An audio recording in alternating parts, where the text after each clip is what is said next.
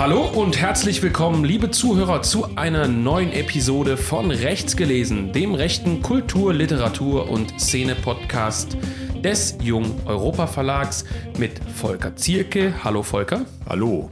Und wie immer meiner Wenigkeit Philipp Stein.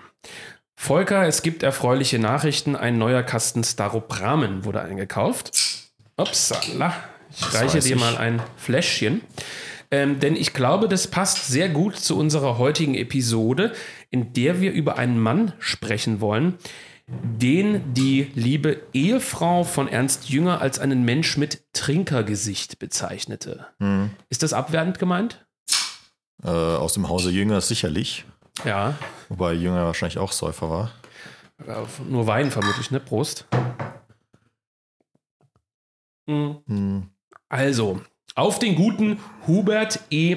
Gilbert, über den wir heute sprechen wollen. Besser gesagt, wir wollen nicht über ihn sprechen. Es ist kein Podcast über seine Person im Speziellen, sondern wir sprechen heute über den, ja, über den Roman, Volker. Wir werden darüber sprechen müssen, ob es ein Roman ist. Ja. Über den Roman Laternenpfähle warten.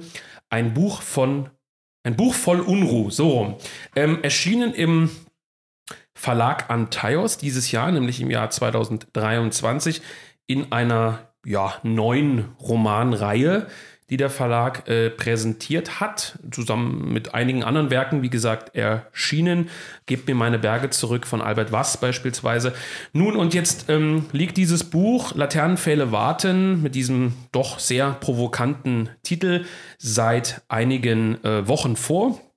Ähm, aus dem Verlag hört man Leuten, auf Deutsch gesagt, ich habe nachgefragt bei Götz Kubitschek, dass der Bestand des Buches zur Neige geht.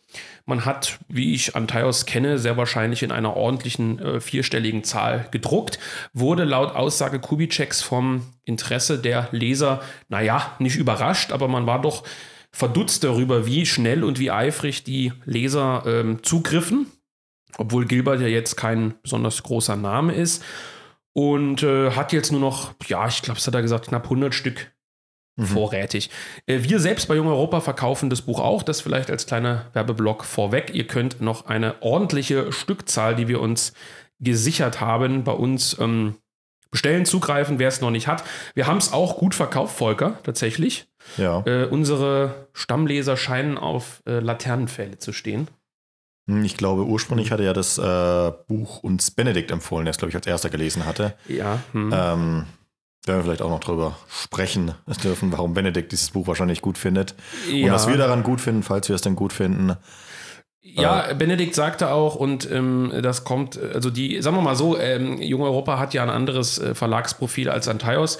Dennoch kommt es ähm, durchaus vor, dass man, ähm, naja, um Bücher konkurriert, ist natürlich der falsche Begriff, aber dass man ein Buch in den Händen hält, wo man selber sagt, äh, das hätte ich auch gern gemacht. Interessanterweise hat ja Ellen Kursitzer das bei der Veranstaltung, bei einer der Veranstaltungen in Schnellroda über ähm, John Hövers Europa Power Portal gesagt auf der Bühne bei diesem literarischen Trio mit Benedikt Kaiser und Susanne Dagen vom Buchhaus, Buchhaus Loschwitz, äh, wo sie aus meiner Sicht recht überraschend sagte, das wäre ein Roman gewesen, den wir auch gerne verlegt hätten. Und das darf ich dann an dieser Stelle, Stichwort Benedikt Kaiser, und so viel kann ich schon vorab äh, verraten, äh, kann ich zurückgeben, dieses Buch hätte ich auch gern verlegt. Ach so. Also ich glaube, es. Also Benedikt sagte ja, das hätte auch gut zu uns gepasst. Das war ja seine Aussage im Grunde genommen. Ja, womit wir wieder bei den Säufergesichtern wären. Womit wir, womit wir ähm, beim Roman wären. Ähm, Volker, ein Buch voll Unruh. Treffend, oder? Ja, tatsächlich. Denn äh, die Geschichte äh, des Protagonisten und auch des Autors, darüber werden wir auch sprechen müssen, ist eine sehr bewegte und sogar ähm, für die bewegte Zeit, in der er gelebt und geschrieben hat, äh, außergewöhnlich bewegt. Denn ähm, wir haben es mit einem Buch zu tun, das äh, vor relativ genau 100 Jahren spielt. Ähm, fängt nämlich ähm, 1923 an Mhm. und äh, fällt damit in diese klassische Freikorps-Zeit rein, aber der, der Protagonist, der, der ist natürlich auch ein, ein, ein alter Soldat, äh, Artilleriehauptmann, ähm, der Herr Strieder, Hauptmann Strieder. Ähm, aber selbst für einen Freikorpsoffizier ähm, geht er ungewöhnliche Wege und das macht sozusagen auch dieses Buch so außergewöhnlich. Es fängt nämlich erstmal in Russland an, wo der Hauptmann Strieder jetzt ins Zivilleben entlassen ähm, bei einer ja, Mining Corporation äh, im roten Russland. Äh, also der Bürgerkrieg hat sich weitestgehend zugunsten der äh, Bolschewiken entschieden und ähm, für die, also un unter der Herrschaft der, der Kommunisten sozusagen, darf er da äh, seltene Erze abbauen äh, mit seiner oder mit der Firma, für die er arbeitet, mhm. wo es ihn hin verschlagen hat. Und ähm, ja, das ist so, so der, der Einstieg äh, in, in diese Welt, aber auch natürlich in die Person mhm. Strieder, was irgendwie das Herausragende an dem Roman ist, so, äh, die, mhm. diese Person. Ich darf präzisieren, äh, zitiert aus dem Nachwort, aus dem aus meiner Sicht sehr gelungenen Nachwort von äh, Dr. Erik äh, Lehnert. Das äh, Buch spielt in einem äh, Zeitraum von zwei Jahren, nämlich von April 23 bis zum, also bis Frühjahr 1925. Ja, ja. Und du hast es bereits gesagt, äh, es beginnt in Sibirien und du hast auch die Mining Corporation schon angesprochen. Ähm, es kommt nicht zu 100% raus, welche Stelle er dort hat. Also es wird, glaube ich, nicht benannt sozusagen, dass er da der, der Leitende ist, aber man kann, glaube ich, gerade auch am Ende des Buches dann herauslesen, dass er eine ganz herausgehobene Stelle mhm. ähm, vermutlich Leiter der ganzen Unternehmung sozusagen dort in Sibirien äh, ist, also dass eine Stelle hat, die eine absolute Führungsposition ist. Ähm, und du hast es bereits erwähnt, es spielt im roten Russland und wir finden dort also eine äh, Firma vor, die eine Konzession hat, ähm, eine, äh, ich glaube, französische, nee, eine englische und eine amerikanische. Genau. Ne?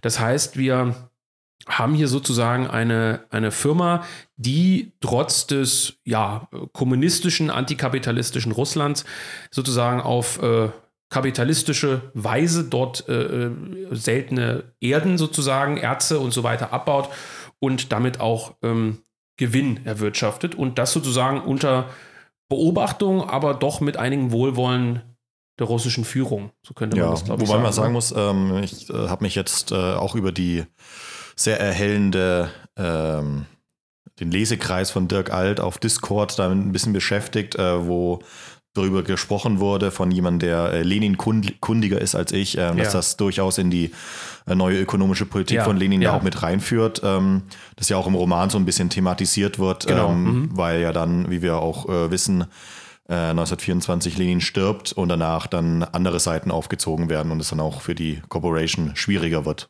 Ja. Beziehungsweise für Strieder. Mhm, und am Ende des Buches, so weit darf man, glaube ich, schon mal voranspringen äh, zu Beginn.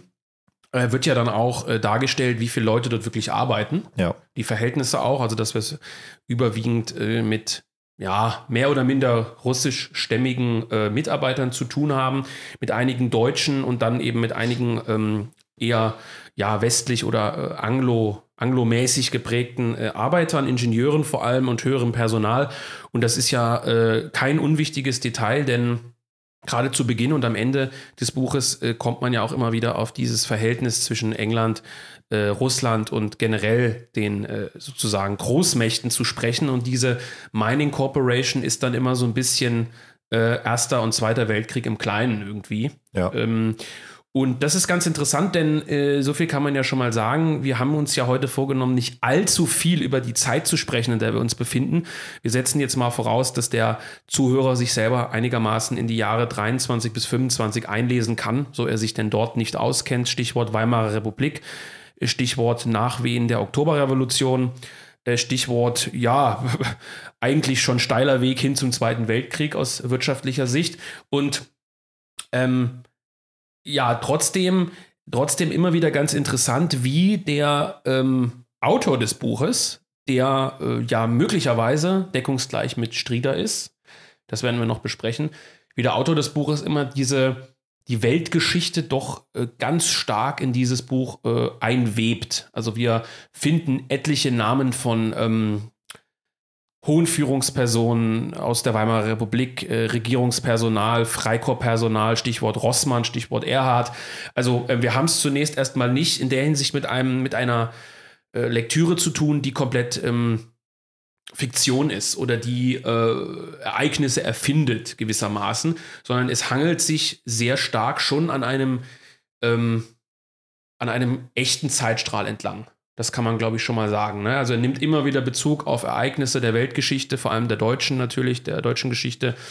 Und ja, also es spielt vor einem realen Hintergrund, dieses ganze Buch. Genau, ja. Das ist ja äh, immer, immer präsent, äh, teilweise äh, geschickt, teilweise eher so als Infodump. Das heißt, das mhm. wird dann eben geschildert, was eben passiert. Nicht, dass das jetzt irgendwie so, ähm, ja, die Charakter würden sich das irgendwie erzählen, sondern es äh, wird dann einfach sozusagen vom Erzähler runtergerattert, was, was dann auch passiert, ähm, was den Strieder mal mehr, mal weniger beschäftigt und ihn dann auch letztendlich nach, nach Deutschland treibt und dann eben dort äh, sich dem Ruhrkampf anzuschließen. Und äh, auch das natürlich äh, ja sehr im, im, Spiegel der Zeit mhm. gesehen.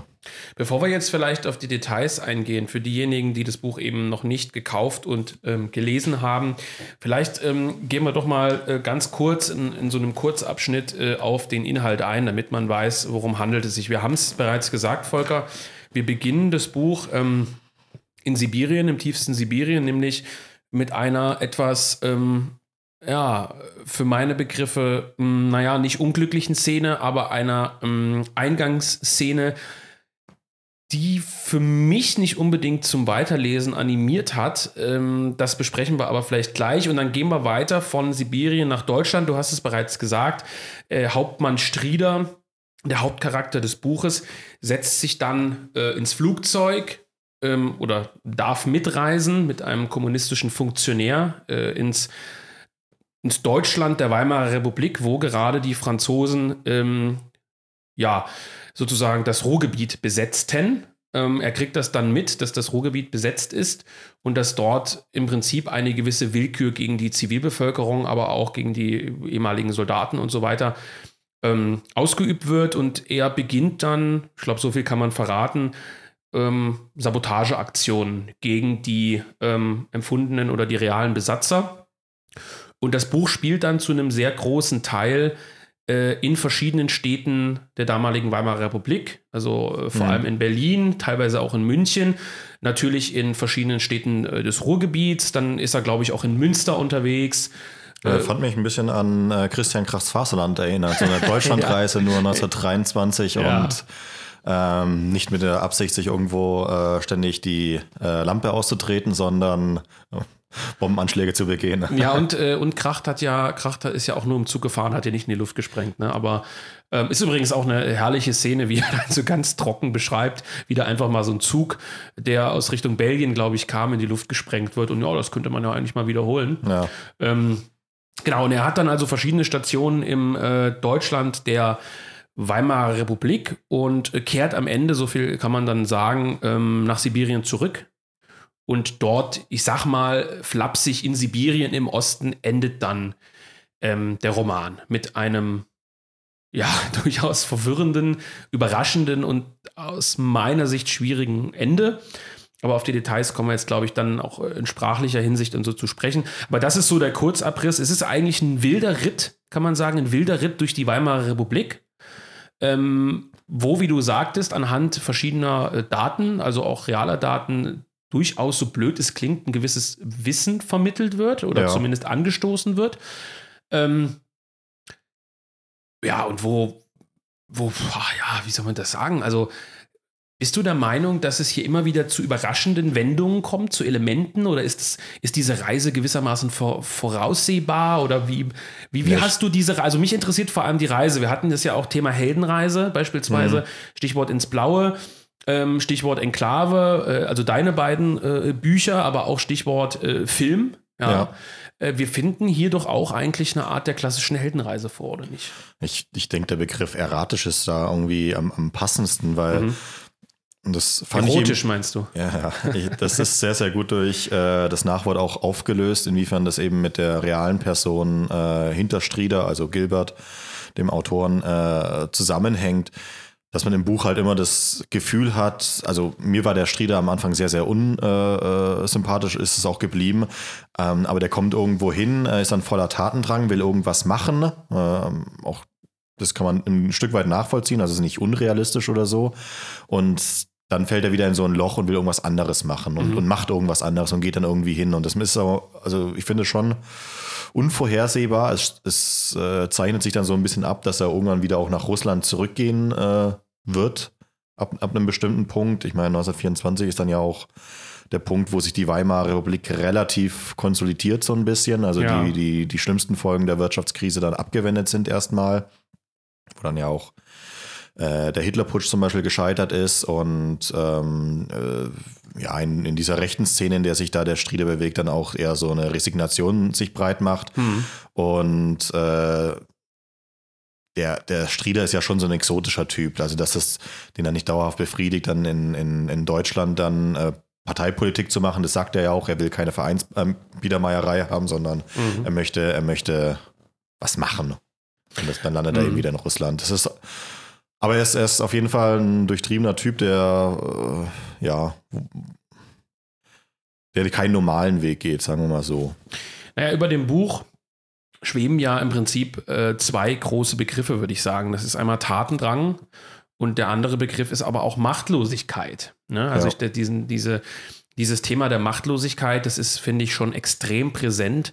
Äh, und da mag der ein oder andere auch Parallelen zu unserer heutigen Zeit äh, vielleicht ziehen.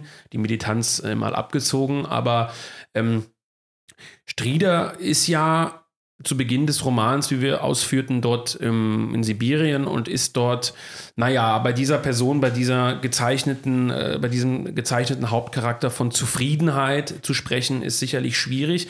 Aber er ist dort eigentlich in einer recht komfortablen Situation, würde ich meinen. Äh, ist dort äh, Chef einer, also eben dieser Mining Corporation oder fü führendes, führender Kopf. Er, wie man auch im späteren Verlauf des Buches sieht, äh, verfügt er ja über nicht unerhebliche ähm, finanzielle Reserven, die er sich dort erspart hat. Ähm, und es macht nicht den Eindruck, als wäre er dort sozusagen komplett verloren dort in Sibirien. Sicherlich auch ein Grund, warum er dann zurückkehrt. Und dann erfährt er ja von der, äh, vom Ruhrkampf und davon, dass der passive Widerstand ausgerufen wurde, dass aber der aktive Widerstand, also tatsächlich der mit Waffengewalt äh, verübte Widerstand gegen diese Ruhrbesetzung, sehr im Stocken ist, staatlich verfolgt wird, zumindest teilweise, und ähm, nicht so richtig was vorangeht aus seiner Sicht. Er wird also von dieser Ruhrbesetzung extrem überrascht und dann erweckt, erweckt das in ihm sozusagen diesen unbedingten Tatendrang, das Vaterland zu verteidigen. So, so wird es ja im Prinzip auch pathetisch und deutlich dargestellt. Und das ist dieses Element des Tatendrangs. Also ich will unbedingt etwas tun. Ich weiß zwar nicht was, ich habe überhaupt keine Ahnung, was ich da machen kann. Er ist ja zu diesem Zeitpunkt nicht informiert darüber, wer übt Widerstand, welche Gruppen sind noch aktiv, ähm, wie steht es überhaupt um, ums Reich, also, er, also um, um die Weimarer Republik. Er weiß auch gar nicht so sehr Bescheid über die Inflation, über die wirtschaftliche Lage. Das heißt, er fliegt nach Deutschland und ist im Grunde genommen völlig überrascht von dem, was er vorfindet. Und das Einzige, was ihn treibt, ist dieser Tatendrang, das Vaterland zu verteidigen, so wie er es als Freikorpsführer auch tat. Und dann kommen wir dann irgendwann immer wieder in diesem Buch zum Thema äh, Machtlosigkeit, weil er sprengt dann als kleiner äh, Spoiler, das darf man ja sagen, eben diese Bahnstrecke in die Luft. Und das bleibt ja im Grunde genommen, und das muss man ernüchtert auch feststellen, die einzige wirkliche widerständige Aktion, die er im Buch ja begeht. Ja. Also es ist ja nicht so, dass wir hier von Widerstandsaktion zu Widerstandsaktion eilen. Finde ich übrigens auch sehr interessant, dass wir hier keinen Charakter vorfinden, der so gezeichnet wird als der große, ich sag mal, Held, der jede zwei Wochen was in die Luft sprengt und irgendwen abknallt oder sonst was.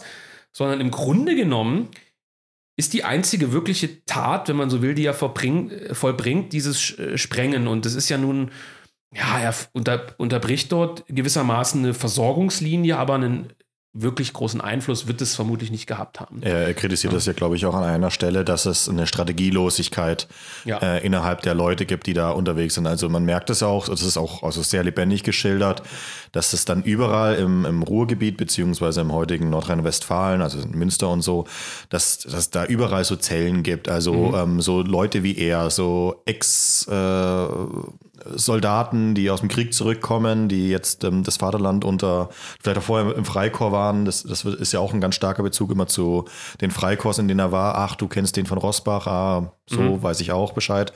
Ähm, die wuseln da alle rum, bilden ihre, ihre eigenen Zellen, sind untereinander auch verfeindet, beziehungsweise kämpfen um eine Deutungshoheit innerhalb äh, dieses rechten Lagers, wollen alle irgendwas machen, aber niemand macht was. Also dann, ähm, das ist ja in dieser Person von diesem Leutnant Block sehr gut veranschaulicht, der ja auch immer da ist, egal wo, in Berlin, in Münster, ähm, später taucht er auch in München auf. Die, die sind immer, der ist immer da, aber richtig was machen tut er halt nicht. Ja, da ist auch eine interessante Frage, Volker, ähm, ob dort Gilbert äh, den Typus des äh, umtriebigen, aber wenig sinnvollen Nationalsozialisten vielleicht auch charakterisiert. Die Frage habe ich mir gestellt.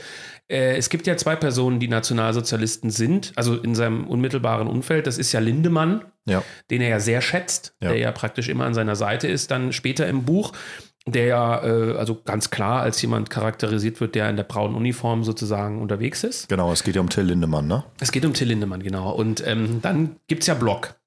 Und Block äh, jetzt, nein, halt, ich erzähle Quatsch, Block ist ja überhaupt nicht Nationalsozialist, Block ist ja Rossbacher, ne?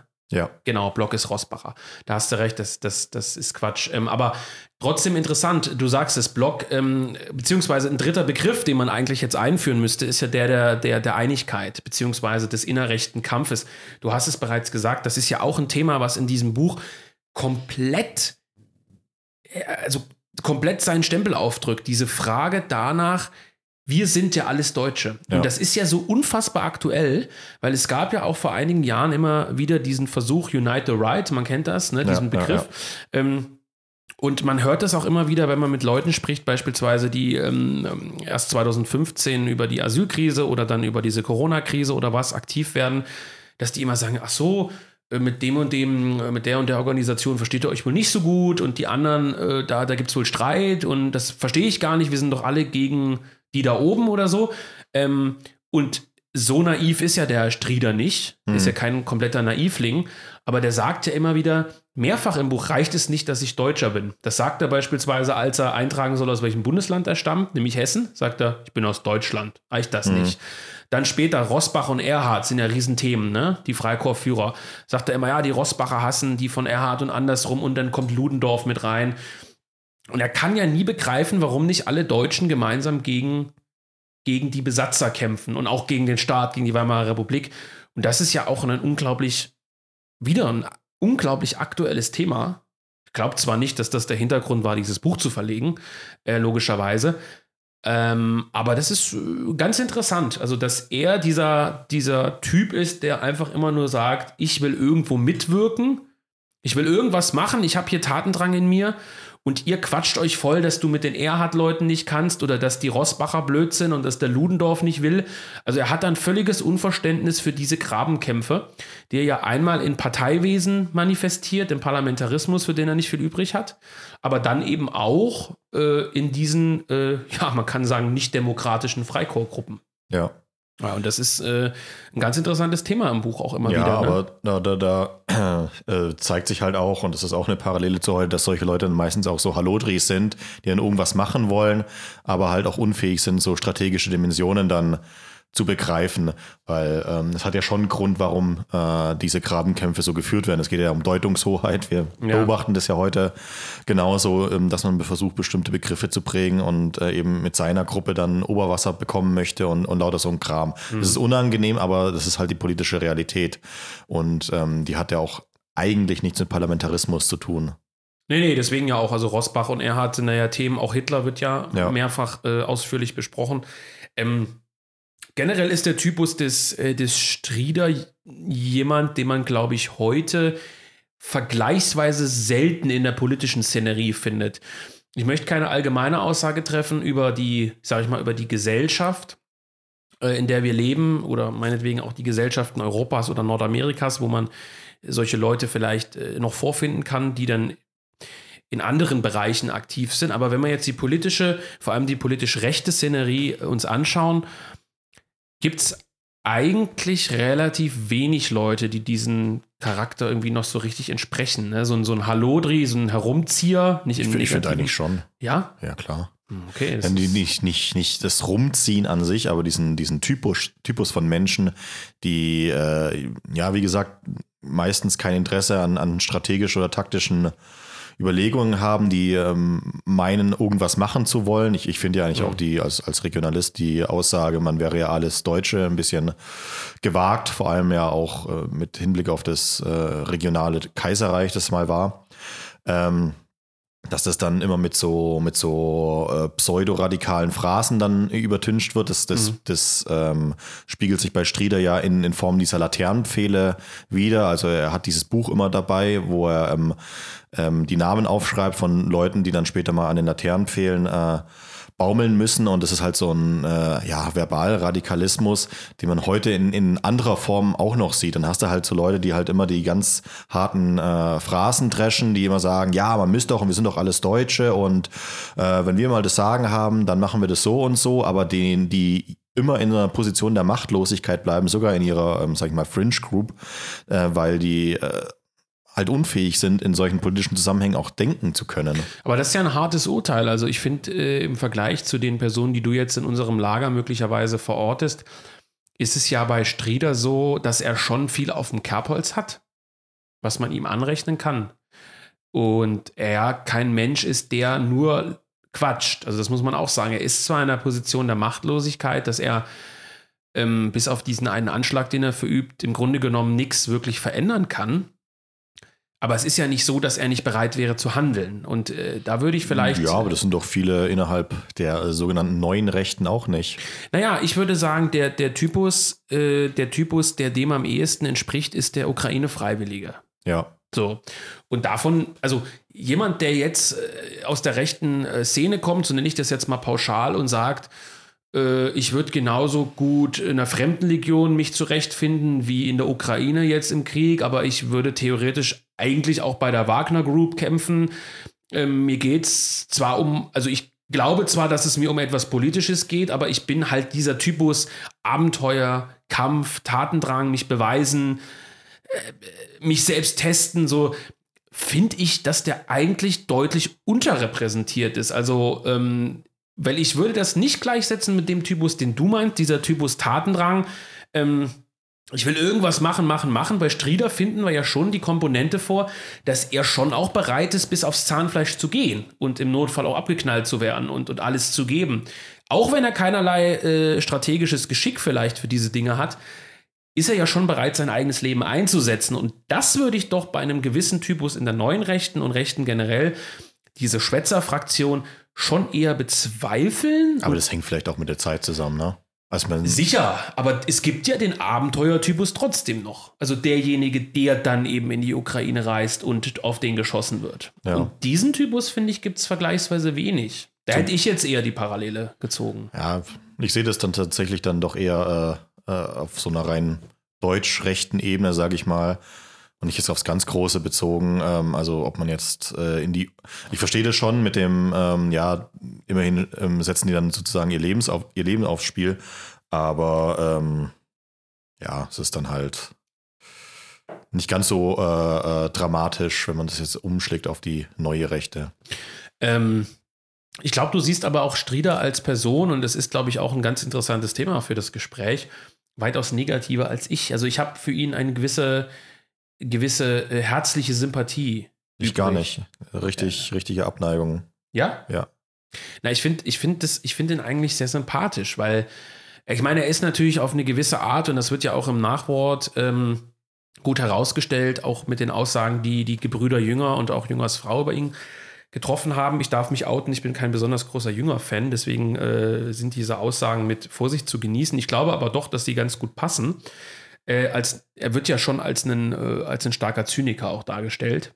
Und als jemand, der halt so trockene Sprüche bringt mhm. und, und, und der halt nicht, der relativ wortkarg ist, der halt ja, da sitzt und dann irgendwie so, ein, so einen Spruch in die Runde haut, auch nicht besonders höflich und, und das wird ja so beschrieben, dass, äh, wie sagt sie es irgendwie so, äh, der Zivilanzug, den er trägt, wirkt aufgesetzt. Das wirkt wie ja. eine Maskerade. Das ist eigentlich ein Mann, der überall im Dreck mit seinem mit, mit, mit, seiner Uniform sozusagen sitzt, der immer irgendwo sein will, wo sich was tut, wo raue Sitten äh, sozusagen äh, äh, zugegen sind. Und ich weiß nicht, also es ist natürlich ein exotischer Typ und äh, die Kritik, die du angebracht hast, ist auch berechtigt, aber ich habe irgendwie diese Grundsympathie für diesen, für diesen Typus, also so diese, Ich finde das, find das natürlich eine weitaus ehrlichere Angelegenheit als der klassische Parlamentarier. Ja, natürlich, aber ähm, es gibt ja nicht nur die zwei Extreme. Natürlich nicht. So, man muss es schon vielleicht äh, unterscheiden. Aber was halt extrem unsympathisch ist, ist halt diese, die, es liegt natürlich aber auch an der Erzählstruktur des, des Buches, ähm, dies, diese Art und Weise dann äh, irgendwo hinzukommen, dann da auf den Putz zu schlagen. Also es ist egal wo, es ist egal, ob er jetzt mitten im, im, im Kreml ist und äh, bei kommunistischen Funktionären und denen dann erstmal sagt, wie es eigentlich läuft. Also der, der, mhm. der, der gibt dann, äh, der ist ein ganz, ganz äh, toller Hecht, das merkt man dann, äh, dass er auch sehr, sehr viel von sich selber hält. Und wenn dann irgendwie so ein Widerwort kommt, dann sagt er, ah, das wollen wir doch mal sehen. Und dann bricht das Gespräch ab und er geht irgendwie weg, aber es passiert halt trotzdem nichts. Also ja, das ist vielleicht auch ein Kritikpunkt äh, an dem Buch, das ich jetzt mal einspeisen würde, neben der, also wir werden ja auch noch ein bisschen über positive Aspekte sprechen, beziehungsweise vielleicht haben wir das auch schon. Ähm, das ist eine Sache, die, die sehe ich auch als Kritik ähm, an dem Buch. Also er ist im Prinzip über alles so ein bisschen erhaben. Es passiert ihm auch nie so wirklich was. Ähm, äh, das sagst du richtig, hätte, hätte er sowas vermutet. Ich meine, er sagt ja, hier in der sibirischen Steppe, wenn du da das falsche Wort sagst, dann landest du halt irgendwie unter der Erde und kein Schwein interessiert's. Hm. Das sagt er ja schon. Für ihn gilt das aber irgendwie nicht. Ja. Äh, das sieht man dann ja auch, wo er dann zurückkommt, äh, am Ende da nach Sibirien und hat da diesen Typ vor sich sitzen, diesen Ukrainer, äh, der diesen Sabotageakt begehen will und so weiter. Er kommt dann in dessen Büro und knallt ihm erstmal eine von Latz verbal und am nächsten Tag knallt ihm noch einen größeren von Latz und sagt im Prinzip, haha, jetzt wollen wir den erstmal testen. Der Typ wird morgen nicht mehr hier sein und so weiter und so fort. Und realistisch gesehen wäre unter, unter Umständen die GPU am nächsten Tag gekommen und hätte ihm ins Genick geschossen und Feierabend. Ja. Ähm, und das ist so, was verstehe ich, diese Kritik von dir, beziehungsweise was du reinbringst als, als, als Personenporträt. Haut immer auf den Putz und irgendwie gibt es nie jemand, der so richtig Gegenwehr leistet. Das ist natürlich schon eine Sache.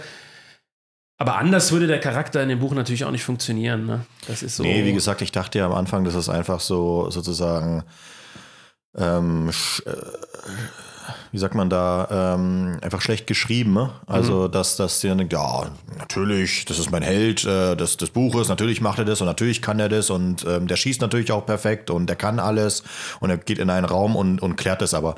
Aber es hängt schon ganz stark mit, mit dem Autoren zusammen, der das vielleicht auch wirklich gedacht hat, hat beim Schreiben, mhm. aber eben auch diese Widersprüchlichkeit ähm, seines eigenen, Le eigenen Lebens auf diesen äh, Strieder ähm, überträgt. Und ähm, ja dahingehend finde ich das eigentlich wieder ganz gut aufgelöst. Also ähm, es ist durchaus interessant, aber es ist halt trotzdem einfach ein unsympathisches Arschloch und ähm, mhm. ich lehne ihn sozusagen politisch ab, weil der halt dumm ist.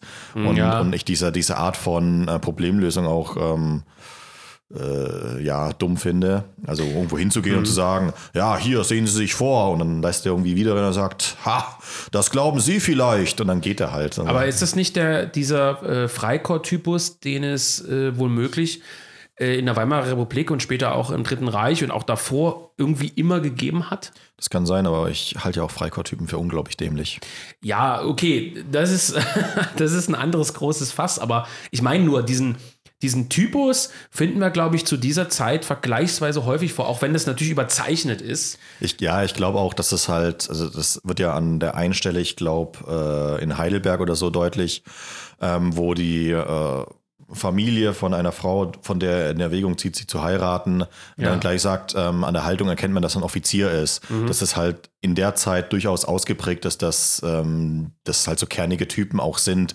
Also du wirst nicht wie heute, wenn du halt irgendwie Bundeswehrleutnant bist, dann bist du halt irgendein Pappkamerad, sondern das halt die Leute, die aus dem Krieg zurückkommen, dass die halt aus einem anderen Holz geschnitzt sind und dass man das auch merkt und dass die auch ein ganz anderes Selbstverständnis von sich haben. Dass sie dann auch natürlich so auftreten, egal ob die jetzt einen Anzug anhaben oder eine Uniform. Mhm. Und ähm, das ist natürlich überzeichnet, ähm, aber es äh, kommt schon rum. Also dass es halt auch so Leute sind, die, wie sagt man da, so, so die führen wollen. Das heißt, die scharen automatisch dann Leute um sich, um dann irgendwas zu machen. Aber das ist halt auch das Problem von diesen Freikorps-Leuten. Ja, die wissen halt nicht, was sie ich machen glaub, sollen. Ich glaube, wir haben da aber auch eine ganz, äh, ganz äh, spezifische Zeit vor uns. Deswegen müssen wir dann doch wieder auf die Zeit äh, zu sprechen kommen. Ähm, du hast halt, heute ist, du sagst es richtig, die, die sogenannte Armee das, das ist nichts mehr. Also da, da hat keiner Achtung vor. Ganz im Gegenteil. Es ist eher so, dass, dass Leute in Uniform vielleicht im Zug gesehen werden und irgendwie verspottet oder angesprochen oder anders noch, es interessiert einfach kein Schwein mehr. Es ist eher exotisch, irgendwen zu sehen, der in der Bundeswehruniform irgendwie im Zug sitzt und, und nach Hause fährt. Und damals haben wir eben äh, eine Zeit, in, in der sagen alles in Bewegung ist, ganz extrem in Bewegung ist und wo wir diese Hunderttausenden Soldaten haben, die zurückkehren aus dem Krieg und die in dieser Gesellschaft dann nichts mehr sind. Also äh, klar, du hast gesagt, der, der eine ist noch Hauptmann und dieses Gefüge, dieses Sozialgefüge, das kommt auch in dem Buch so unglaublich gut raus. Untereinander sind die alle was. Also mhm. der trifft irgendeinen alten Kameraden, der war damals schon sein Untergebener und der bleibt sein Untergebener. Selbst ja. wenn der Typ heute, ich sag mal, Fabrikbesitzer ist, ist ja. das immer Hauptmann Strieder. Ja. Hauptmann Strieder, ich lasse sie in meine Wohnung. Hauptmann Strieder, ich helfe ihnen, weil wir damals gemeinsam ich sag mal, pathetisch im Schützenkram lagen, wir uns gegenseitig unterstützt haben und sie bleiben mein Hauptmann, mein ehemaliger Chef, bleibt immer mein Chef, selbst wenn der in der Gosse lebt. Äh, es gibt dieses Gefüge innerhalb des Militärs, das, das dann auch innerhalb der Gesellschaft gängig bleibt. Und diese ganzen ehemaligen Soldaten, das ist ja lange aufgerollt und besprochen, das müssen wir nicht äh, in extenso jetzt durchkauen, die bleiben halt Soldaten. Die können sich nicht eingliedern. Es wird ja auch mehrfach deutlich, auch der Lindemann, der ja dann später eine sehr gute Stelle erhält mhm. über den zukünftigen oder fast zukünftigen Schwiegervater von Strieder, der dann plötzlich Geld verdient, der eigentlich nichts mehr machen muss, außer die Kohle zählen, in der Zeit, in der da in Weimar die meisten sich nichts zu essen kaufen können. Der hasst diesen Beruf. Der sagt dann, das will ich, ich kündige, was er dann ja auch tut. Strieder selber ähm, gibt eine Stelle ab, obwohl er ja praktisch in der Situation ist, da gerade aufzusteigen, zurückkehrt aus Prag mit diesen Geschäften und praktisch, und das ist auch lustig, spielend die Rolle des Kaufmanns übernimmt, ja. als ehemaliger Hauptmann und plötzlich in dieser neuen Firma seines Schwiegervaters in Spee so eine Art Führungskraft wird, hm. ohne eigentlich das zu können sozusagen. Und ähm, das ist auch ganz interessant, diese Soldaten finden sich halt nicht ein und das ist, was du meinst, es bilden sich dann diese Zellen, und das ist so dieser Soldatentypus, wo ich dann wieder sagen würde, das findest du heute also aus meiner Sicht eben wenig vor. Nicht, weil ich die glorifizieren will. Du hast äh, Freikorps bereits angesprochen. Auch er kritisiert ja die Freikorps ganz massiv. Ich finde, das kommt auch ganz häufig rüber, wenn zum Beispiel der Blog sagt, äh, ich hätte hier 100 Mann, mal fiktiv, aber nur gegen die und die Bezahlung. Hm. Das sind so kleine Einsprengsel, zumindest habe ich die so verstanden als Leser, die man durchaus auch als Kritik deuten kann. Dass da äh, Leute sitzen auf ihrem Arsch in einer Art improvisierten Kaserne, die von irgendeinem ehemaligen Graf oder was zur Verfügung gestellt wird, irgendeinem Herrenhaus oder was auch immer. Der Rossbach sitzt da vor denen, die sitzen da alle zusammen, aber losschlagen kann man erst, wenn man Finanzmittel hat. Und zwar ja. nicht nur um Waffen zu kaufen oder Sprengstoff, sondern auch, weil man will halt bezahlt werden. Ja. Es ist eine ganz, eine ganz interessante Sozialstudie. Und das würde ich diesem Buch trotz der Verklärung gewisser Dinge auch immer noch zugestehen. Auch zum Beispiel, was mich immer sehr interessiert hat, diese Hotelszenen. Mhm. Wie verhalten sich die Hoteldiener? Mhm. Er beschreibt dann ja auch zum Beispiel diese Privatvermieter, wie die versuchen, die Leute abzuzocken. Ja. Und dann im Hotel, wie er sich die Sachen bringen lässt. Das sind so Szenen, wo man immer noch sieht, was für einen wahnsinnigen Unterschied die damalige Gesellschaft zur heutigen aufweist. Diese, naja, diese Stellungskämpfe, diese Hierarchien, das ist ein super spannendes Thema in dem Buch. Was, was man natürlich dem Strieder positiv anrechnen äh, muss, ist natürlich seine radikal antibürgerliche Haltung. Ja. Ne? Also der, du hast es ja vorhin schon gesagt, dass, dass er dann keinen Bock mehr auf den Beruf hat, obwohl er den natürlich äh, spielend einnimmt. Ähm, auch das natürlich eine Überzeichnung, aber ähm, man nimmt es ihm dann schon ab, dass er keinen Bock auf dieses bürgerliche Leben hat, ähm, dass er aber auch, also dass sozusagen auch diese Armee, diese Klassenunterschiede einnivelliert hat. Ist dann scheißegal, ob du vor dem Krieg äh, äh, ein Bauer warst oder ein Handwerker oder ein Fabrikbesitzer, alle in der Armee und ähm, haben das dann durchgemacht, dieses Erlebnis. Ach, du warst beim Freikorps, dann bist du jetzt mein Kamerad. Und ähm, denn das, das geht ja sogar weiter als der im Freikorps üblichen äh, Maßstab hinaus, mhm. wo er dann ja auch ähm, immer wieder das, die Querfront anspricht, ähm, er auch äh, über, über ähm, das Verhältnis zur Sowjetunion spricht, das ja in, in der Weimarer Republik ja auch ein geteiltes war ähm, und ähm, ist da eigentlich schon sehr progressiv für, für, seine, für seine Verhältnisse, wo ja auch viele Freikorps Offiziere wahrscheinlich äh, doch sehr reaktionär und eher adlig äh, motiviert waren. Ne? Also äh, mhm. Stichwort äh, Restauration der alten Verhältnisse. Ja, das ist einer der wichtigsten Punkte, den du jetzt endlich, äh, jetzt endlich, Volker, zur Sprache bringst. Ähm, es gibt ja Tonnen an Freikorps-Literatur. Ja. Es gibt auch Tonnen an äh, Freikorps-Literatur, Weimarer äh, Literatur, früher NS-Literatur, die einfach nur schwach ist. Also schwach in der Hinsicht, dass sie gut lesbar sind, dass sie Spaß machen vielleicht, aber dass sie im Grunde genommen alle gleich sind. Ja. Und alle eigentlich nur, also die gleiche politische Haltung zugrunde legen. Und beim Strieder, und das ist jetzt der Punkt, und das macht das Buch auch äh, aus politischer Hinsicht besonders, wir finden ja schon diesen klassischen Nationalismus vor. Das sagt er ja auch hundertmal im Buch. Äh, er ist ein Nationalist und er ist vom Nationalismus getrieben. Er glaubt nicht an Paneuropa, er glaubt nicht an die sowjetischen, äh, den Kommunismus, also die sowjetische internationale Bruderliebe. Wirft ja auch den deutschen Kommunisten vor im Vergleich zu den Sowjets.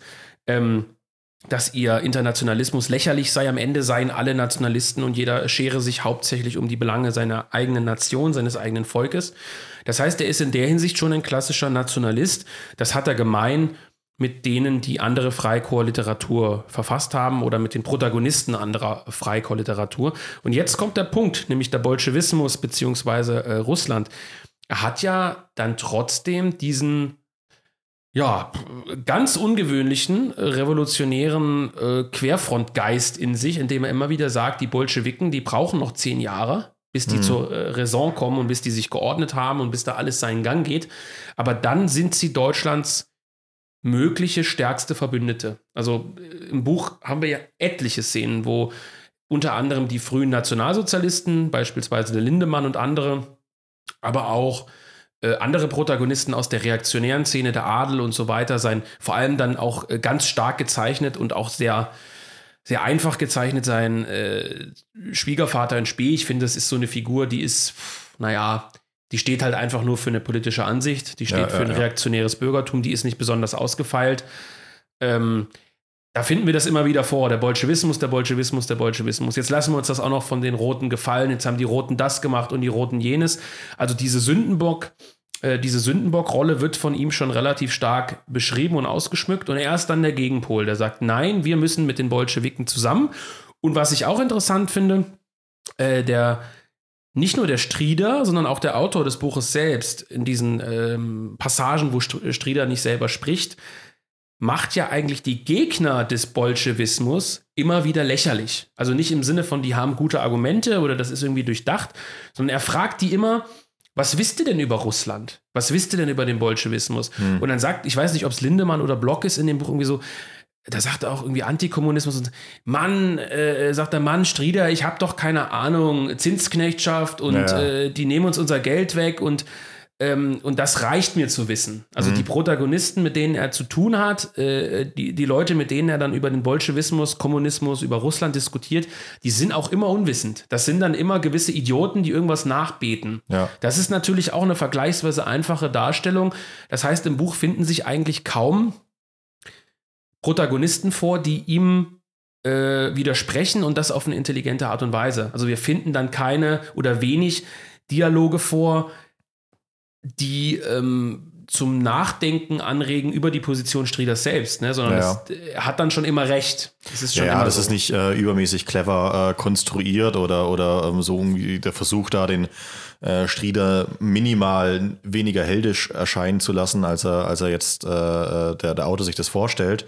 Ähm, aber man muss natürlich auch sagen, dass es natürlich wahrscheinlich zur Realität gehört und wir merken das ja auch selber, dass die meisten Leute, die äh, auch heute jetzt von der Red Scare oder sowas äh, reden, äh, sehr beschränkt sind in ihren Kenntnissen äh, über das Kapital und, und Marxismus und sowas. Das, das mhm. merkst du ja auch an, an Streitereien über Begrifflichkeiten wie ein Kulturmarxismus oder so. Dass also Putin ist wohl kein Kommunist. Dass, dass da immer viel rein interpretiert wird, ja, dass, dass, die, dass die Leute auch ähm, jeden Strohmann gerne annehmen, den sie gern annehmen möchten. Und ja. ähm, das, das finde ich von dem Hintergrund auch nicht so unrealistisch, dass er im, im, im Nachkriegs-Berlin äh, einen Haufen Idioten trifft, die halt Hardcore-Nationalisten sind, logischerweise irgendwas machen wollen, aber natürlich von politischer Theorie keine Ahnung haben. Und das sind halt ein paar Vortänzer, die sagen, ja, die Kommunisten und die Juden, die sind an allem schuld. Und ähm, dann ist halt der Strieder, der immerhin mal in Russland war und das dann sagen kann, hier, Freunde, pass mal auf, es ist so und so.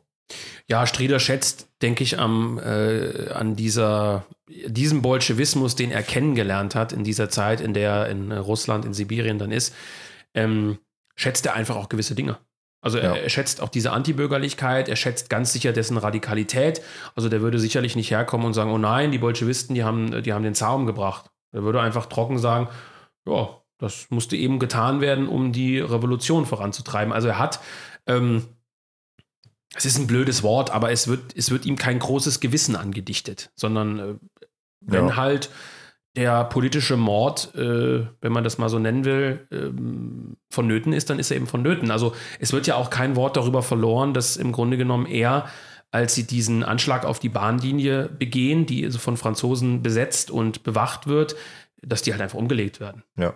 Also in anderen Büchern würde man vielleicht sowas vorfinden wie Strieder äh, lag äh, lange noch wach und überlegte, ob der Mann, den er erwischt hatte, vielleicht auch ein guter Soldat gewesen war. Sowas würde sich beispielsweise bei Dreux La Rochelle finden, der in der Komödie von Charleroi zum Beispiel auch ein ganz tolles Buch, leider gibt es nicht mehr, ähm, ja, in der er im Grunde genommen äh, solche Dinge ganz stark reflektiert. Ich meine, er ist natürlich auch auf der anderen Seite, auf der Seite der Franzosen äh, und also das findet man hier gar nicht vor. Das ist im Prinzip einfach Teil, Teil des Buches und es passt ja auch zum Titel der Laternenpfähle. Ja, ich, ich, da ist Ja. er, glaube ich, auch ein anderer Typ, ähm, Ja. der, der Ja. Autor als äh, Dreux La Rochelle. Ja, genau. Und das ist also eine interessante äh, Charakterstudie und ich glaube aber auch, wo du sagtest, ihm gelingt immer alles. Ich denke aber schon, dass so eindimensional die Sache gar nicht ist. Denn was auch rauskommt, auch bei den Trink- und ich sag mal Drogengeschichten, äh, die da immer wieder auftauchen. Ich weiß nicht, zumindest habe ich diese Pfeife da immer als eine gewisse Andeutung auch verstanden. Ähm, würde ja auch zum Thema Jünger und Co. passen. Ballert sich schön alten Tobi rein. Vermutlich, genau. Wie Gandalf, ja. Nur ohne Bart. Auf jeden Fall äh, ist es so, dass er schon auch ein extrem zerrissener Charakter ist. Ne? Das zeigt sich dann auch an dieser russischen Liebschaft, die dann erschossen wird. Übrigens auch eine Szene, die absurd ist. Es gibt keinen, keinen wirklichen Moment der Trauer. Er ist jetzt halt tot, wird hier halt begraben. Und ähm, er also ich würde jetzt nicht sagen, dass der Charakter so extrem eindimensional dargestellt wird. Eine gewisse Tiefe gibt es schon. Gerade gerade mit den Frauen, das ist eigentlich ganz interessant, ähm, äh, gibt es schon so Widersprüche, die auch im Roman äh, implizit erwähnt werden. Mhm. Ganz am Anfang äh, verbietet er ja einem Mitarbeiter ähm, seiner Mining Corporation mit einer Japanerin anzubandeln. Ja, Äh, und, und, mit einer äh, gelben. Ja, wo, wo der Hauptkonflikt eigentlich darum geht, wer es ihr sagt, dass es sich äh, zu verpissen hat. Und ähm, äh, später hat er ja nicht mal den Anstand, es seiner Verlobten zu sagen, dass er eigentlich wieder nach Russland will und keinen Bock hat zu heiraten. Was gibt's da zu sagen? Sondern teilt es dem, dem ja, er teilt es dem, dem, dem Schwiegervater sozusagen mit und Wobei, fährt das, das, das, das halte ich, glaube ich, für die Zeit nicht für ungewöhnlich. Nee, wahrscheinlich auch nicht, weil man ja sozusagen auch den Schwiegervater um Erlaubnis bittet, sie zu heiraten. Deswegen muss Hast man ja wohl auch nicht vor? bei ihm, äh, ja, wir leben ja in anderen Zeiten, ne? Wir sind offen für alles. Und ähm, deswegen bei äh, dem Schwiegervater das auch wieder au aufzulösen. Also Ja. man kann sich vielleicht schon zurechtbiegen, aber zumindest für einen modernen Leser arbeitet sich dann schon so ein Widerspruch raus. Wobei er ja auch immer wieder aufs, auf diese Liebschaft zu sprechen kommt. Also er scheint ja eine Frau wirklich geliebt zu haben und die Ja. muss gestorben sein. Ja. Da gibt es ja auch diese Szene, ich glaube in Heidelberg, wo er sie dann äh, im Schaufenster glaubt zu erblicken. Ähm, und ja, also das, es scheint da, das ist eigentlich ein, so ein Klassiker, ne? Die, die, die verflossene, gestorbene Liebe, die man äh, geliebt hat, aber wirklich geliebt hat und die aber nicht mehr da ist. Und dann lernt man immer wieder Frauen kennen, die man das reinprojiziert, die das aber nicht ausfüllen können. Das ist ja schon so ein klassisches Schema, Ja, ja, äh, was, man, was man häufig vorfindet. Und äh, du hast einen interessanten, äh, ein interessantes Wort fallen lassen, nämlich das Wort modern. Wir haben es eingangs, oder du hast es eingangs bereits angesprochen, wir haben bisher relativ wenig über die Sprache des Buches gesprochen. Erik Lehnert, äh, um erneut auf ihn zu sprechen zu kommen, äh, spricht in seinem Nachwort über den sogenannten Dreipunkt, Ja. ein Stilmittel, das, äh, wie er hier schreibt, unter anderem von Louis Ferdinand Celine in ähm, Reise ans Ende der Nacht äh, sehr bekannt gemacht wurde. Übrigens ein Buch, das auch kürzlich ähm, neu aufgelegt wurde, soweit ich weiß. Hast du aber nicht im Shop, ne? Habe ich nicht im Shop, nee. Ähm, Interessant. ja, Celine, hm. äh, gut, äh, unabhängig davon. Also der Dreipunkt ist ein vergleichsweise modernes Stilmittel, das sich in vielen Büchern dieser Zeit eben nicht findet. Hm. In Gilberts Buch findet es sich. Das heißt, wir finden immer in, in vielen der Gespräche, in der wörtlichen Rede, finden wir diese drei Punkte. Also ne? was, was du meinst, für die Leute, die sich das nicht vorstellen können, die, die Dialoge sind so kaskadenartig äh, gestaltet. Das heißt, Überall, äh, ein, ein, ein Satzfetzen, drei Punkt, also Punkt, Punkt, Punkt, und dann geht's wieder weiter und dann geht's weiter und dann geht's weiter, aber und dann wird der Monolog praktisch abgestimmt und es soll so ein lebendiges Gefühl Ja, erzeugen. oder äh, beispielsweise, ich habe jetzt einfach mal eine Seite aufgeschlagen. Äh, Zit- Zitat, wenig, Punkt, Punkt, Punkt, gar nichts, Punkt, Punkt, Punkt. Aber dort ist doch der Apfelbaum, Bronstein und wie sie alle heißen, Punkt, Punkt, Punkt, die machen es doch. Ich weiß gar nicht, was er hier meint, aber äh, inhaltlich. Aber ähm, hier haben wir immer diese Punkte. Also das soll im Prinzip, der Mann sitzt ihm gegenüber und sagt wenig. Dann macht er vielleicht eine Pause, sagt dann gar nichts, dann, dann, dann hadert er mit sich und dann sagt er den nächsten Wortfetzen. Also man will damit eine gewisse Dynamik vorgaukeln, um, damit der Leser sich besser vorstellen kann, wie spricht der Mann das jetzt. Also Ja. der macht da eine Pause und dann blickt er sich vielleicht um. Da gibt es ja andere Autoren, die schreiben dann wenig, Komma, äh, Strieder blickte sich um und guckte in den Raum und dann geht der Satz zum Beispiel weiter oder so. Ja, oder, die, die Ne? klassischen äh, jüngerischen Sätze, wo man jedes, äh, jeden Monolog sozusagen auf eine eigene ähm, Instagram-Kachel packen könnte und es ist dann sehr ausgewogen und überlegt, Ja, was er da sagt ja. und es ist halt einfach auch ein bisschen äh, frei Schnauze, Punkt, Punkt, Punkt, ähm, er sagt irgendwas, also, so, es kommt ihm gerade in den Sinn, er, er spricht es einfach aus, aber es ist nicht ausformuliert. Aber ich fand das sowas von schrecklich. Wirklich. Die Sprache nicht, also dass die nicht diese jüngerische Sprache sprechen, dieses, so, so wie sich Leute eben nicht unterhalten. Also als, äh, ne, als wäre das irgendwie eine Theateraufführung. Äh, das finde ich gut, aber diese Punkte fand ich so schrecklich. dass Gerade bei so längeren Textabschnitten, boah, unglaublich unästhetisch. Es, es, es geht beides, würde ich sagen, aber ich. Kommt bin das auch in deinem nächsten Buch auch vor, Volker? Nee, wird gar keine Dialoge geben. auch nicht schlecht. Nee, wirklich? Also wie bei Kracht mal wieder geklaut. Ja, klar. Super. Dialog, Dialoge finde ich aber auch schwachsinnig eigentlich. Hm. Okay, das ist ein anderes Thema. Aber generell Thema äh, modern. Du hast es ja bereits gesagt, das ganze Buch ist auf eine gewisse Art modern. Also man, man würde es, wenn man es liest, wenn man nicht den äh, Hintergrund äh, kennen würde, also die, das historische Setting sozusagen, könnte der auch mal anders geschrieben sein. Ja. Und finde ich ganz interessant. Also da ist Gilbert schon, weil es ja auch literarisch starke Kritik gab, auch auf Twitter gab es eine Diskussion, das werde ich gleich nochmal einwerfen. Achso? Äh, Mhm. Ja, wir hatten es ja gestern kurz in der Vorbesprechung, Stichwort Groschenroman, Ja. ähm, gab es durchaus eine Kritik an dem Buch und ähm, ich finde, das ist äh, aus literarischer Sicht ein ganz interessantes Buch. Also das heißt nicht automatisch, dass es gut ist. Es ist aber Das ist interessant. Hervorstechend, sagen wir es so.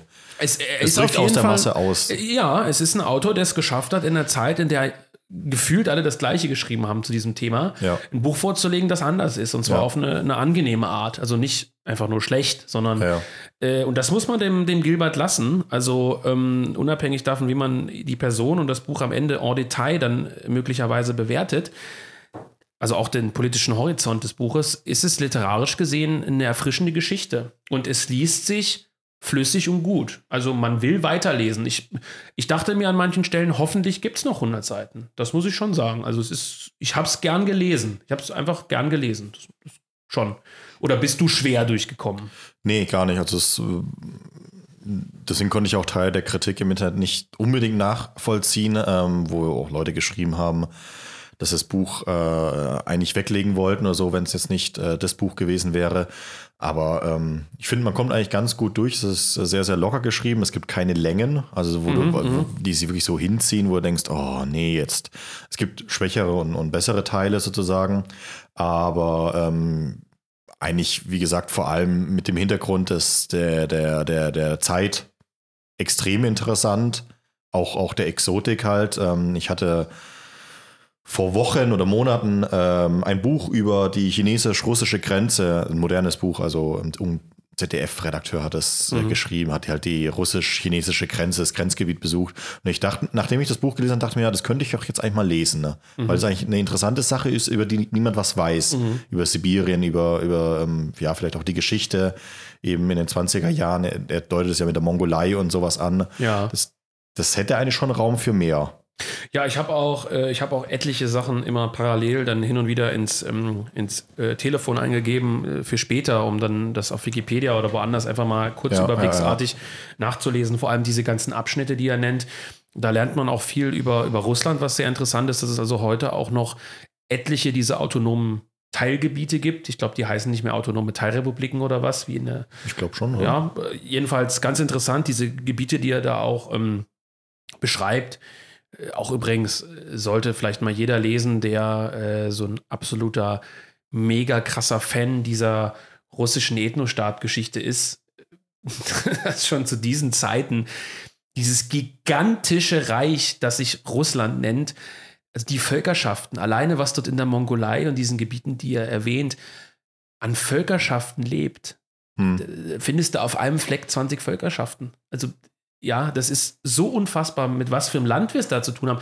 Ganz wertfrei. Das ist keine Mhm. Bewunderung, sondern das ist einfach mal festzuhalten auf diesem Gebiet, was dort für Völker seit weiß ich wie vielen tausend Jahren leben und was dann in der Sowjetunion passiert ist und dass die ja teilweise deren Führer dann im Zuge der Säuberung von Stalin dann hingerichtet wurden und manche haben sich angeschlossen, andere nicht. Da findet sich ja auch diese geniale Szene in äh, Ein Traum aus Blut und Dreck. Äh, ist es, glaube ich, wo ähm, diese Reiter dann plötzlich auftauchen. Ne? Ah, ja, genau. Weißt ja, du, was ich meine? Ja, ja, ja. Wo er dann unterwegs ist mit diesem äh, Politkommissar. Und plötzlich tauchen diese Reiter da aus, auf, auch irgendwo aus der Mongolei, die Genau. irgendwie mitbekommen haben, dass der große Vaterländische Krieg ausgebrochen ist und dann, wo der ganze Krieg vorbei ist, der Front hinterher reiten, Hm. kein Russisch können Hm. und dort irgendwie verpflegt werden müssen. Und, und das ist so ein, ein Mythos äh, Sowjetunion, sage ich jetzt mal, oder Mythos Russland. Diesen Geist atmet das Buch schon. Also du, Ja. du kriegst Interesse, dich damit zu beschäftigen, was bewegt sich eigentlich dort in Sibirien, Hm. was viele, glaube ich, vom Begriff her einfach nur kennen aus Sibirien. Das ist dort, wo die Arbeitslager waren, wo heute noch besondere Gefängnisse vorhanden sind, wo sie die Leute mit dem Zug hingeschickt haben. Opa war in Sibirien Hm. das, wovon wir da eigentlich sprechen, was für ein Gebiet, das sind so Dinge, die das Buch auch mitbringt. Ja. Finde ich wirklich sehr, sehr interessant und auch für die damalige Zeit sehr, sehr ja, progressiv, muss man schon sagen. Passt ja auch, ich meine, wir haben hier hinten im Nachwort auch nochmal die Erwähnung, dass Gilbert besucht wurde von Jünger, äh, zusammen, glaube ich, mit Nikisch, der ja nun auch national der, der Natzboll überhaupt äh, war. Äh, Zu Nikisch finden sich auch einige interessante Publikationen äh, im Jung Europa Shop, im Mhm. Jung Europa Netzladen, wen das jetzt interessiert, in diese Richtung weiterzulesen. Und da, dahingehend thematisch und auch ähm, sprachlich ein unglaublich interessanter Mix aus diesem klassischen Witze über Engländer und Amerikaner, äh, Franzosenhass, äh, dem klassischen Mindset, wie man so schön sagt, des Freikorpskämpfers, der große Erbfeind Franzosen, Hauptsache die Typen werden platt gemacht und auf der anderen Seite diese progressive Blick gen Osten. Ja. Ganz interessantes Thema und sticht, wie gesagt, aus der ganzen Freikorpsliteratur überwiegend doch heraus. Ja. Und deswegen wahrscheinlich auch der Grund, warum es verlegt worden ist, weil es halt wirklich was Besonderes ist in dem Meer von gleichförmigen Büchern. Ja, und interessanterweise passt es nicht so gut, meiner Meinung nach, zu den Büchern, die sonst in der Romanreihe erscheinen oder jetzt erscheinen. Also, wenn man Gib mir meine Berge zurück von Albert Wass, Habe ich nicht gelesen. keine. Wertung, aber ganz andere Baustelle. Also eher so die Richtung, naja, reaktionäre Romantik will ich es nicht nennen, aber Mhm. halt so dieses, naja, diese über den Kamm, über, über den Kamm scheren, äh, ich weiß, der Begriff ist jetzt nicht richtig, aber so Siebenbürgener Bauernromantik. So ein bisschen dieses, weißt du, das einfache Leben preisen, das bäuerliche Leben, äh, Ja. die Ruhe. So, da stellt man sich, da stellt man sich den Mann irgendwo in den Karpaten vor, der da seinen Hof pflegt und das tut er seit 100 Jahren und sein Großvater hat das schon getan und der Großvater und jetzt kämpft er gegen die Moderne. Nur mal so, jetzt fiktiv, Ja, ja, ja, das ist so, ähm, da, da, und das ist das genaue Gegenteil. Das Mhm. ist das absolute Gegenteil. Und das ist irgendwie auch so sprachlich für mich so der Gegenentwurf zu, zu Telkamp und schlafenden Uhren oder so. Hm. Also so irgendwie ganz andere Baustelle. Das Ding. Ja. Und du kommst gleich durch, du liest, du liest, du liest. Ja, und deswegen gab es ja auch diesen Vorwurf bei Twitter, wo irgendein User, wie man so schön sagt, geschrieben hat, für mich ist das ein, ein Groschenroman, das ist ein, das ist ein Western mit, mit einer anderen, mit einem anderen Setting, also mit, mit einer anderen, mit einem anderen äh, historischen Hintergrund. Aber an sich ist das so ein Rauf-Sauf und äh, Wild- Wild-Western-Ding. bin ja ein großer Fan von Western und ich glaube auch, dass die zur Hochkultur gehören können. Mhm. Äh, ob das jetzt Hochkultur ist, äh, mögen sich, glaube ich, die Geister dran äh, scheiden, aber man muss schon, also ich bin froh, also dass ich es gelesen habe sozusagen. Es ist nicht so ein Buch, wo ich sage, ja, hm, oder, oder wo man dann bereut, die Zeit drin investiert zu haben, aber ähm, sollte man gelesen haben, um seinen Blick sozusagen zu erweitern. Es ist ein interessanter Einblick äh, in innerrechte Konflikte in Deutschland äh, der Nachkriegszeit, ähm, aber eben auch ein Blick nach Sibirien, nach, nach Russland ähm, und eigentlich auch über die geopolitischen Verhältnisse an sich und eigentlich damit äh, bis heute aktuell. Ja, und mir gefällt, also mir gefällt äh, an dem Buch besonders diese, diese Reisegeschichte, dieses, dieses, das hat mir auch schon bei, bei, weswegen ich auch Faserland so genial finde, wo du mhm. sagst, du bist gar nicht so der große Fan. Äh, die, diese, Reise, diese Reisesachen gefallen mir sehr stark, diese Abschnitte, wo er eben unterwegs ist und wo er sich vor der Polizei drücken muss und so weiter und so fort. Und ja, unterm Strich ähm, ist ein Buch, äh, es ist halt leicht zu lesen. Dass viele Leute haben, glaube ich, auch irgendwie so den Eindruck, wenn das Buch irgendwie so, wenn man gut durchkommt, wenn man das in ein paar Tagen so runterliest und es auch so nebenbei so ein bisschen lesen kann, immer wieder einsteigt, dann kann das nicht hochwertig sein. Mhm. Ne, also so, das muss, muss so das Ding sein, wo ich alle drei Seiten äh, eine Pause mache und überlege, was meint der Autor und wie verschachtelt ist das jetzt eigentlich und was meint er mit dieser Anspielung und hier ist noch was versteckt. Nein, bin ich nicht der Meinung es hat mich auf eine gewisse Art und Weise ein bisschen auch an ein Traum aus Blut und Dreck erinnert, was bei uns erschienen ist. Zumindest gibt es gewisse Parallelen, denke ich.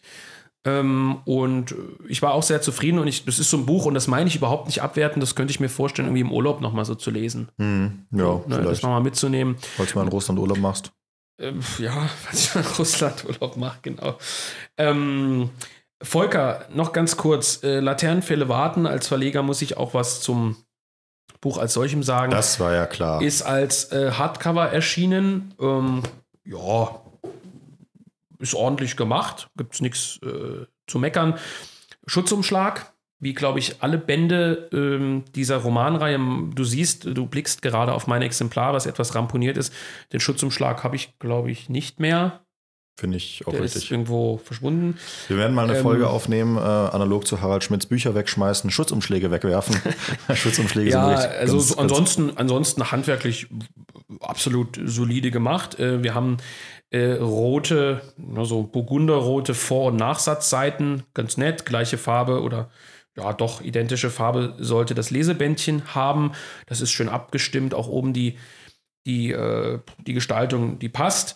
Ähm, ist anständig und schön gesetzt, ist gut zu lesen, anständiger Satzspiegel, handwerklich nichts zu meckern, schönes Buch, ähm, passt.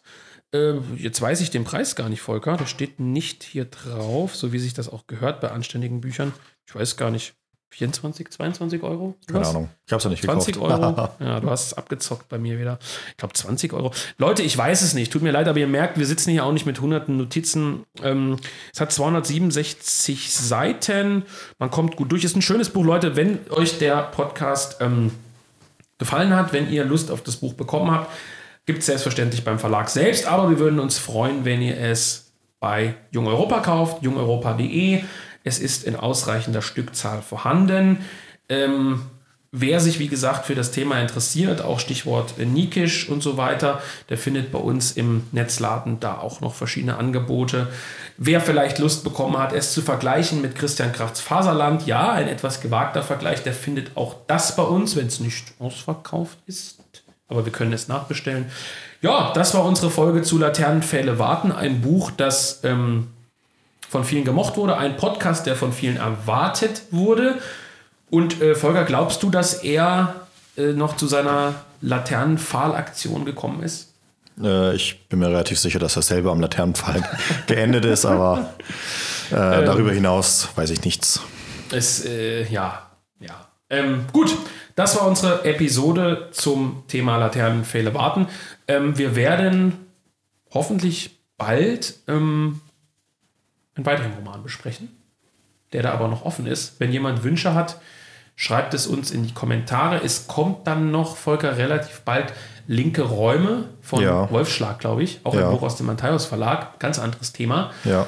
Und äh, da Volker und ich beide eher die Romanmenschen sind, wie man so schön sagt, werden wir sicherlich auch demnächst wieder einen Roman besprechen. In diesem Sinne, macht's gut, Volker. Das Bier ist leer, wir müssen aufhören. Bis dann.